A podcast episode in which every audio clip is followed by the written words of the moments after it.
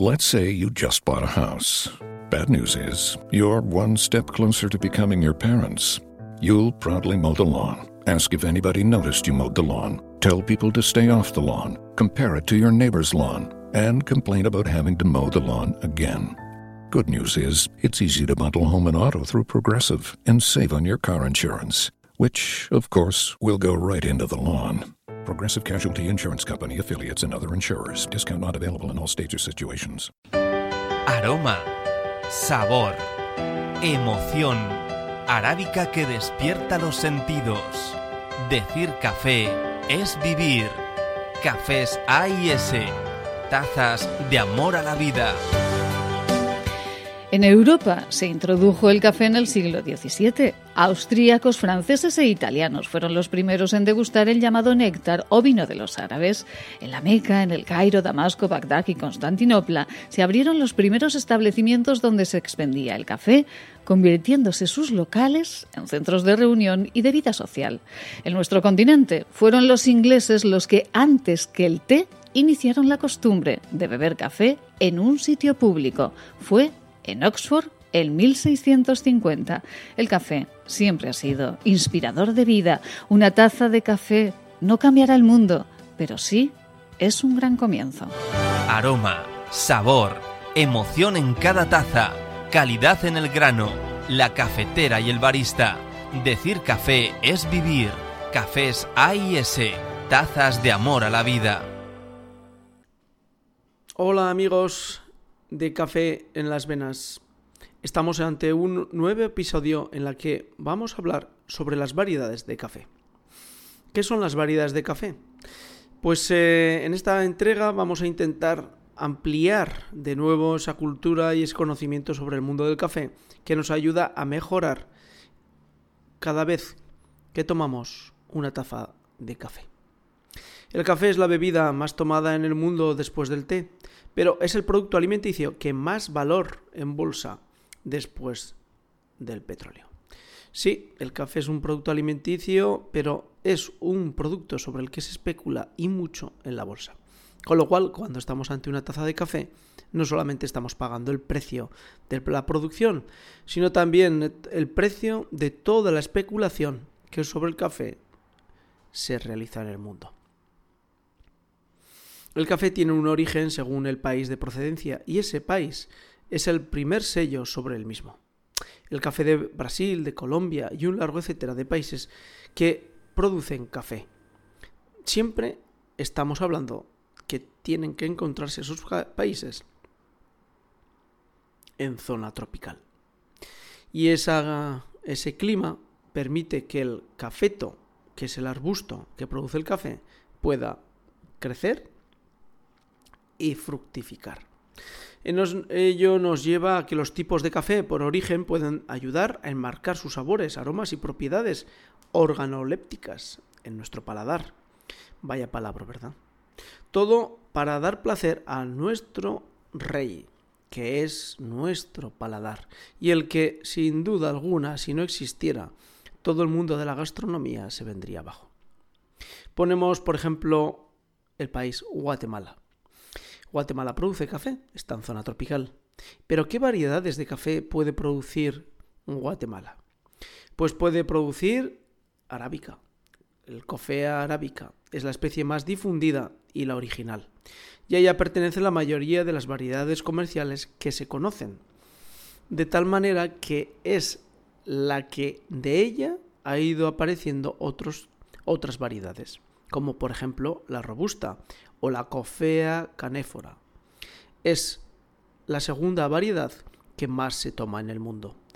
Como su nombre indica, robusta ya nos marca claramente que el arbusto que produce este café es más fuerte que el anterior, que la arábica. También tenemos dos tipos de variedades eh, distintas a la robusta y a la arábica, que es la libérica y la excelsa que debemos decir que casi casi no se comercializan y que son residuales dentro de toda la comercialización mundial. Por lo tanto, variedades de café. Por su arbusto tenemos cuatro variedades. Estos arbustos generan granos de café con frutos diferentes. Es una clasificación que viene fundamentalmente por la morfología de la hoja, del arbusto como tal y del fruto. Es una morfología que caracteriza tanto a la especie arábica como a la canéfora robusta como a la libérica y la excelsa. Pero tenemos más tipos, sí, tenemos más tipos. Por ejemplo, tenemos la caturra o la mundo nuevo, que son variedades dentro de el mundo del café. Y tenemos también la catui, que es el cruce del mundo nuevo con la caturra. Pero debemos siempre recordar que todas estas variedades son morfológicamente diferenciables, que los arbustos se diferencian y las hojas y sus frutos también. Tenemos también la caturra, que es fundamentalmente original de Brasil y es una mutación o una eh, hibridación de la caturra, hibridación natural, es importante decirlo. Catuay, Mundo Nuevo, Caturra. Y la de Mundo Nuevo, que también procede de Brasil y que podemos encontrar a veces en otros lugares del mundo, porque todas estas variedades se pueden encontrar en distintas partes del mundo. No son exclusivas de zonas eh, determinadas, sino que se han ido moviendo a lo largo de la historia de un país a otro. Después tenemos eh, la típica en Sumatra, que la típica en Sumatra es una variedad dentro de la de Bourbon. Y luego tenemos la, la variedad Bourbon también, y la Paché, que es propia de Guatemala. O la típica arábiga, que es originaria de Etiopía, que se llama típica porque es la más ordinaria, la más común. Debemos plantear sobre estas variedades que influyen la tierra y la climatología y entonces tenemos un fruto y un grano de café diferentes. Pero analicemos que todas estas variedades se encuentran dispersas en todo el globo. no todas están en todos los lugares, pero están muy dispersas. Con lo cual podemos encontrar fincas con típica en Venezuela o en Brasil. Y podemos encontrar variedades que se especializan y se desarrollan en zonas porque los agricultores como tal han comprobado que pueden ser mejores y más productivas en el tiempo. No podemos entender las variedades de café si nos olvidamos que son arbustos y por lo tanto que el agricultor que las produce puede hacer hibridaciones y seleccionen sobre ellas, de tal manera que puede ir llegando a conseguir arbustos que se adapten mejor a la climatología. Y además, si tenemos presente que todo este trabajo, esta labor de biología, de agricultura, de tecnología sobre la agricultura, se ha desarrollado desde el siglo XVI, entenderemos muy claramente que el movimiento hacia ese tipo de cafés eh, es un movimiento que se ha dado a lo largo del tiempo y de la historia. Si no nos olvidamos, pues, de que el café depende del beneficio, depende de la molienda, que depende de, de, pero también depende de la variedad de café que estamos tratando.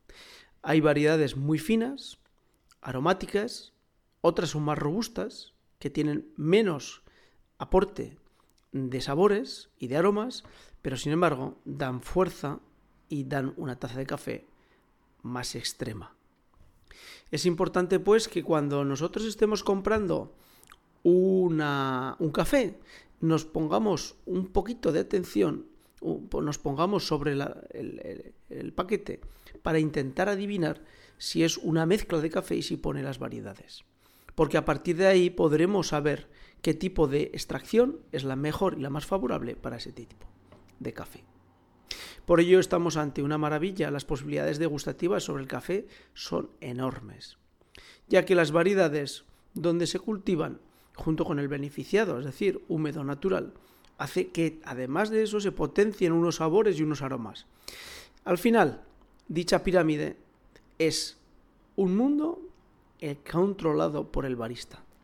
Que se pone al final de la pirámide, en la cúspide, y decide cómo acabar extrayendo ese tipo de variedad con esa molienda, con ese tipo de beneficio que se ha ejecutado el café verde. Si la temperatura del agua la controlamos y además el tiempo de elongación en un método de extracción, lo que tendremos es café de calidad en calidad gourmet, que degustaremos y disfrutaremos y nuestro paladar se enloquecerá y volverá a repetir. Hasta aquí Café en las Venas, intentando ampliar la cultura en la gastronomía para que los que se acercan al mundo del café puedan disfrutar cada vez más y mejor. Aroma, sabor, emoción, arábica que despierta los sentidos. Decir café es vivir. Cafés A y S, tazas de amor a la vida.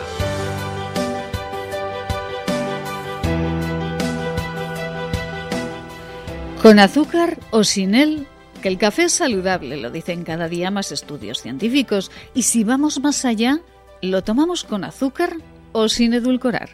El café posee antioxidantes que nos ayudan a prevenir enfermedades relacionadas con el estrés oxidativo, enfermedades degenerativas y enfermedades cardiovasculares. Aumenta la concentración, la potencia muscular y favorece la resistencia y el desempeño físico. Reactiva también nuestra circulación. El café produce un pico de subida de adrenalina en nuestro organismo, pero si le añadimos azúcar, este efecto no se producirá. Además, el azúcar desvirtúa el sabor del grano. Todo el mundo debería creer en algo. Creo que voy a tomar hoy otro café. Aroma, sabor, emoción en cada taza, calidad en el grano, la cafetera y el barista. Decir café es vivir. Cafés A y S tazas de amor a la vida.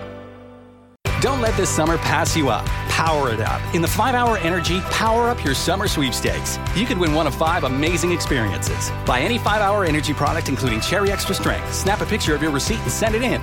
Because it's about time you had the time of your life. Power up your summer with 5 Hour Energy. No purchase necessary. Sweepstakes ends July 15, 2019. Must be U.S. resident age 18 years or older to enter. For official rules, visit www.5hewin.com. Void where prohibited. Sponsored by Living Essentials, LLC.